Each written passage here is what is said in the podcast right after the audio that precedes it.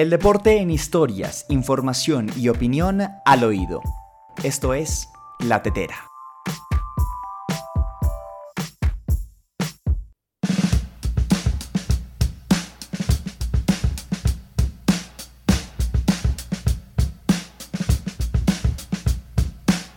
¿Cómo están amigos? Bienvenidos a La Tetera, el podcast de la última línea. Hoy 23 de julio de 2021. 23 de julio, viernes, por lo menos en Colombia, el lugar donde se origina este podcast. 23 de julio que guarda, sin lugar a dudas, momentos bastante, bastante importantes. Primero porque es el viernes, es el cierre de la semana. Que sí, que en Colombia tuvimos eh, un festivo que nos partió por completo los cinco días laborables, pero que al fin y al cabo terminó siendo eh, una excusa para hacer de la semana un tanto más corta y poder llegar más rápido al fin de semana, que yo sé que nos encanta a todos. Pero también es un 23 especial, un 23 de julio especial, porque es el inicio de los Juegos Olímpicos. Es el inicio de las justas deportivas más importantes del mundo. Es el inicio del pináculo deportivo. El 23 de julio de 2021 se pondrá en marcha las justas olímpicas de Tokio 2020. Y eso es lo que básicamente vamos a hablar en este podcast. Todo lo que tiene que ver con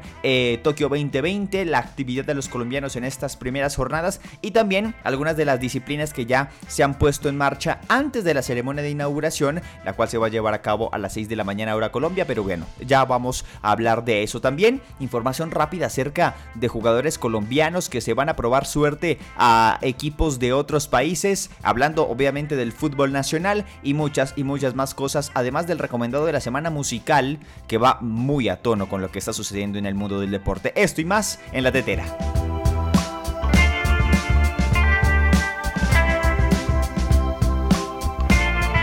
Muy bien, arrancamos esta edición de La Tetera hablando evidentemente de lo que nos concierne a todos los aficionados del deporte por estos días, nada más y nada menos que los Juegos Olímpicos de Tokio 2020, que desde ya son los Juegos Olímpicos más pero más inusuales de todos porque es el que se tuvo que postergar un año, es el que no va a recibir ningún tipo de aficionado eh, teniendo en cuenta la contingencia de salud pública y es el que se realizó contra todo pero al mismo tiempo es em, eh, las justas de Juegos Olímpicos más peculiares, no solamente por esto que hemos mencionado previamente, sino también por el hecho de que guarda muchísimas, pero muchísimas eh, curiosidades. Y es por eso que usted, por ejemplo, puede entrar a la página de los Juegos Olímpicos de Tokio 2020, olympics.com,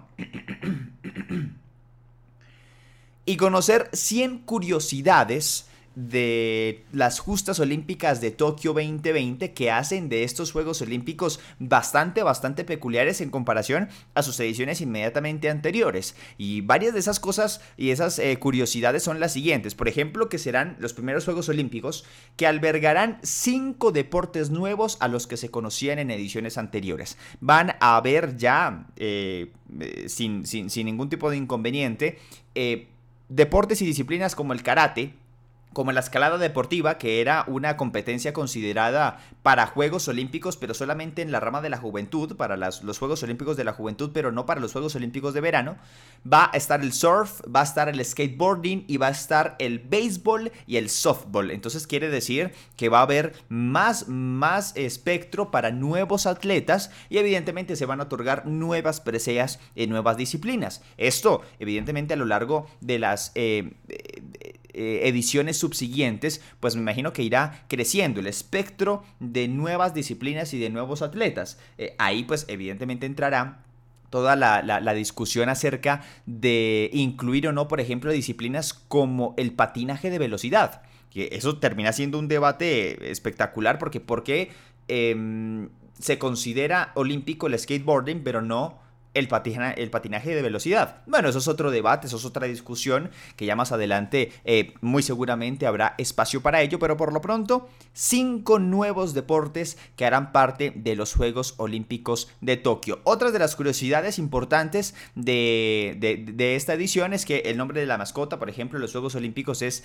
Miraitowa, una mascota muy pero muy bonita, muy tierna, muy bien eh, diseñada. La antorcha olímpica, por ejemplo, de Tokio 2020 fue inspirada eh, por la forma de Sakura o la flor de cerezo, una flor muy delicada que es muy venerada y muy querida por los, em, por los japoneses. Al mismo tiempo, varias de las preseas que se van a entregar eh, como premio a los, a los deportistas, pues están hechos con fragmentos de botellas de plástico.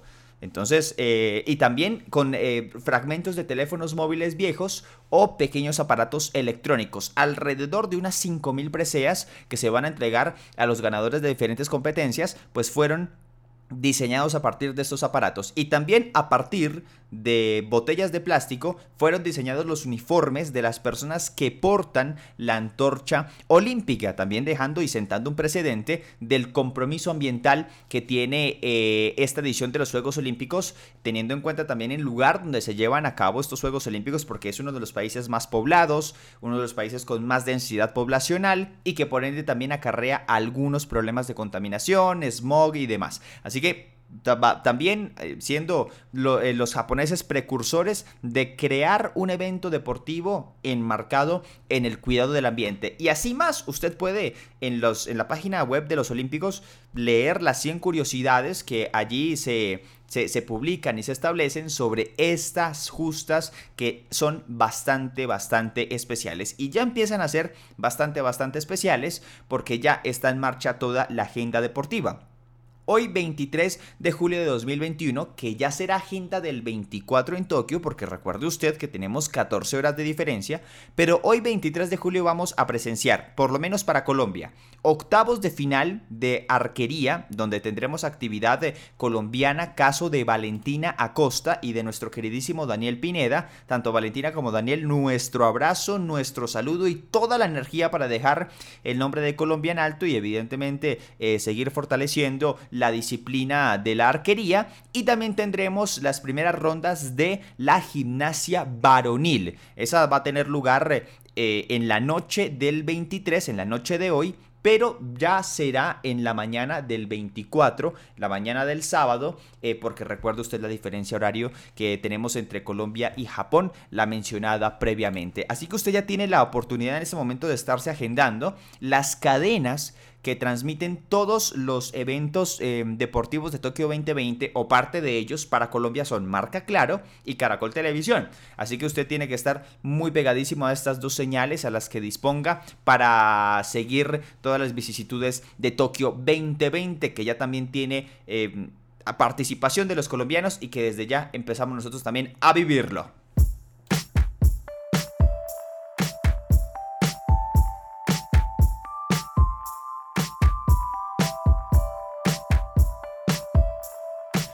Muy bien, y continuamos con esta edición de la tetera hablando ya en este momento del contexto nacional y, específicamente quiero decir del balompié nacional. Usted muy probablemente que me está escuchando en este momento y más si de pronto es hincha de los millonarios, se acordará de Jonathan Estrada y de Rafael Roballo.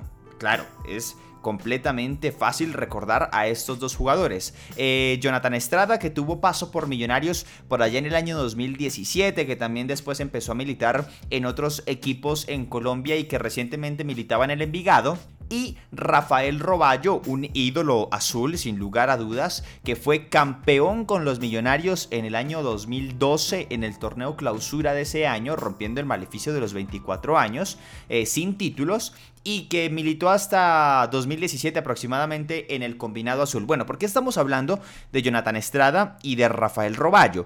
Eh, porque ante la imposibilidad de poder continuar su carrera deportiva en un eh, club colombiano, recordar que después de Millonarios eh, Rafael Roballo tuvo paso por Atlético Bucaramanga, por Alianza Petrolera, eh, si no estoy mal, de pronto estoy cayendo en un error, pero sí tuvo paso por Deportes Tolima eh, desde el año 2018 y en ese mismo año consiguió el título del combinado Pijao que venció Atlético Nacional.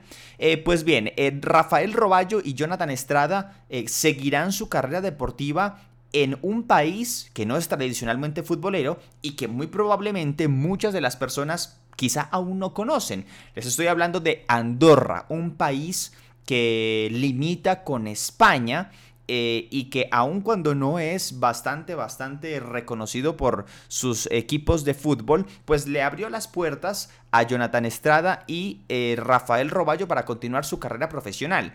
El club que los va a acoger en los próximos días es el CE Genlai.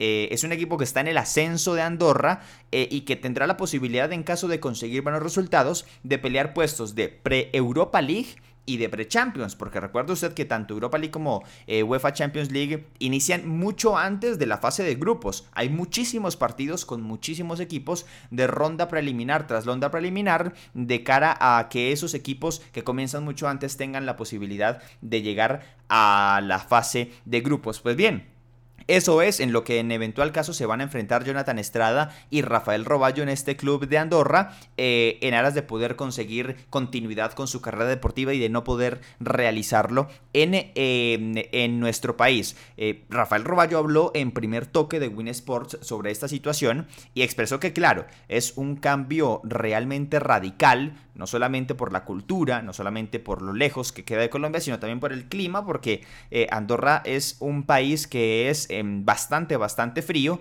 pero que tanto su familia como él están concientizados de que esto puede ser una, un ascenso dentro de su carrera deportiva. Eh, va a ser la primera experiencia de Rafael Roballo en Europa, no la de Jonathan Estrada, porque Jonathan Estrada ya tuvo paso, recordará usted, por el, la Real Sociedad del Combinado de Anoeta.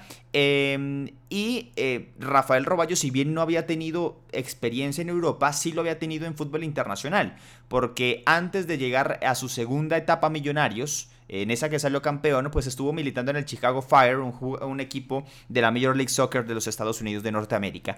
Así que le enviamos también todos y cada uno de los éxitos a Rafa Roballo y Jonathan Estrada para que continúen su carrera deportiva y por ende también puedan eh, elevarla lo más que se pueda. Un abrazo y todos nuestros éxitos para Rafa Roballo y Jonathan Estrada, aquí ya hablando como hincha, jugadores queridos dentro del equipo azul.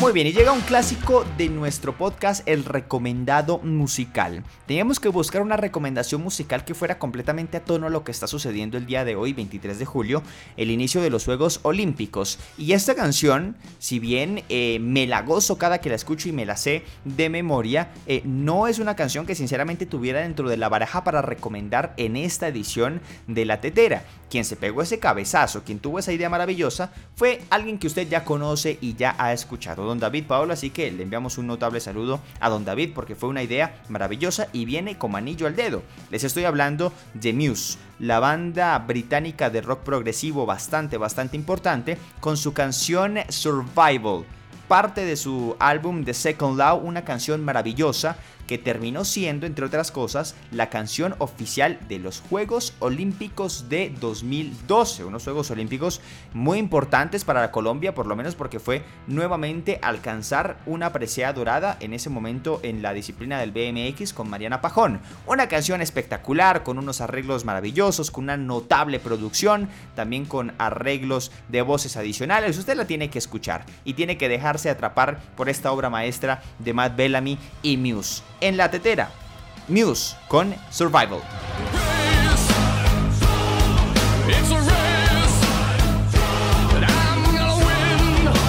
Llegamos al final así de la tetera. Gracias por escucharme en esta nueva entrega del podcast. Recuerde usted que nos volvemos a escuchar el día lunes con todo lo acontecido en el fin de semana. Agenda deportiva full, Tokio 2020, Florida Cup, Balompié Nacional. Hay un montón de cosas y todo en la tetera y en nuestras entregas eh, normales, habituales, convencionales en nuestras redes sociales. La última línea CO en Facebook, Instagram, Twitter y también pues con todo lo que tiene que ver con nuestra excelencia informativa con KGJ Deportes, CF Deportes Col y Conexión Deportiva. Aquí Manuel Forero, muchas gracias. Una nueva entrega de La Tetera a disfrutar este fin de semana. Chao.